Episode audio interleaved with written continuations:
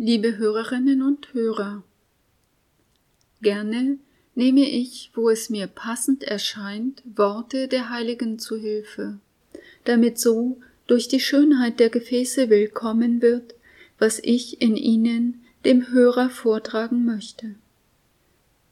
In diesem Fall heißt der Heilige der folgenden Worte Bernhard von Clairvaux, der einst auch diese leicht angepassten einleitenden Worte prägte. Er sagt, in Gefahren, in Ängsten, in bedenklichen Lagen, denk an Maria, ruf Maria an. Sie weiche nicht von deinen Lippen, nicht aus deinem Herzen, und damit du die Hilfe ihrer Fürbitte erlangen kannst, verliere nie das Beispiel ihres Lebenswandels aus deinen Augen. Wenn du ihr folgst, weichst du nicht vom rechten Weg ab. Wenn du sie bittest, verzweifelst du nicht. Wenn du an sie denkst, gehst du nicht fehl. Zitat Ende. Vorausgegangen war eine Reflexion der Namensbedeutung von Maria als Stern des Meeres.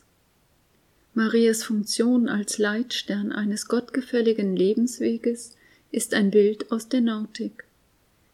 Im Mittelalter hatten die Seefahrer keine andere Orientierungsmöglichkeit als jene am Lauf der Gestirne. Wer diese Kunst verstand, der fand den sicheren Hafen. In diesem Bild kann Bernhard sagen, ihr Menschen, die ihr erkennt, dass ihr im Strom des irdischen Lebens mehr zwischen Stürmen und Unwettern schwankt als auf festem Boden wandelt, wendet eure Augen nicht ab von dem Glanz dieses Gestirns, wenn ihr von den Stürmen nicht überwältigt werden wollt. Zitat Ende. Die Beziehung einer Mutter zu ihrem Kind ist die intensivste menschliche Beziehung. Warum sollte diese Tatsache also nicht auch für Maria und Jesus gelten. Zur Zeit des heiligen Bernhard gehörte es zur höfischen Etikette, dass man die Mutter eines Herrschers ehrte, um dem Herrscher Ehre zu erweisen. Was in unserer Zeit daraus geworden ist, ist mehr als kläglich. Doch ist es noch immer edel, sich am Edlen zu orientieren. Worin der Beitrag Mariens besteht, und wie er für uns zum Orientierungspunkt werden kann, beschreibt ein anderer Kirchenlehrer, nämlich Ambrosius von Mailand sehr schön. Er sagt, in jedem Einzelnen lebe die Seele Marias und preise die Größe des Herrn. In einem jeden lebe der Geist Marias und juble über Gott.